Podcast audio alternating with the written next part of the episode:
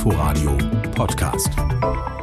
Ein Mietspiegel gibt Auskunft über die sogenannte ortsübliche Vergleichsmiete. Es ist eine Tabelle, sortiert nach Kategorien.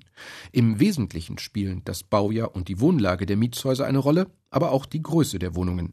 Man findet zum Beispiel heraus, dass Leute für Neubauwohnungen mittlerer Größe fast 15 Euro pro Quadratmeter netto kalt in Berlin bezahlen. Oder auf der anderen Seite für Wohnungen, die in den 70er Jahren in Ostberlin gebaut wurden, deutlich unter 5 Euro. Der mittlere Wert von 6,79 Euro hat keinen praktischen Nutzen. Er ist lediglich ein Indikator, mit dem sich über die Jahre von Mietspiegel zu Mietspiegel vergleichen lässt, in welche Richtung sich die Preise in Berlin entwickeln. Anders als in den vergangenen Jahren wurden die aktuellen Mietspiegeldaten nicht durch Befragungen von Mietern und Vermietern ermittelt. Denn in einen Mietspiegel dürfen nur Mieten von frei finanzierten Wohnungen einfließen. Durch den Mietendeckel waren die meisten Wohnungsmieten in Berlin zuletzt aber reguliert. Deshalb wählte der Senat diesmal einen anderen Weg. Die Mietpreise des 2019er Mietspiegels wurden einfach anhand des bundesweit geltenden Verbraucherpreisindex hochgerechnet.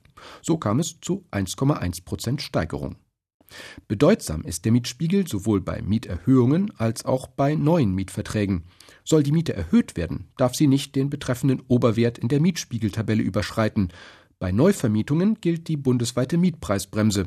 Die Neumieten sind hier, von Ausnahmen abgesehen, bei 10 Prozent über dem Mietspiegelwert gedeckelt. Inforadio Podcast.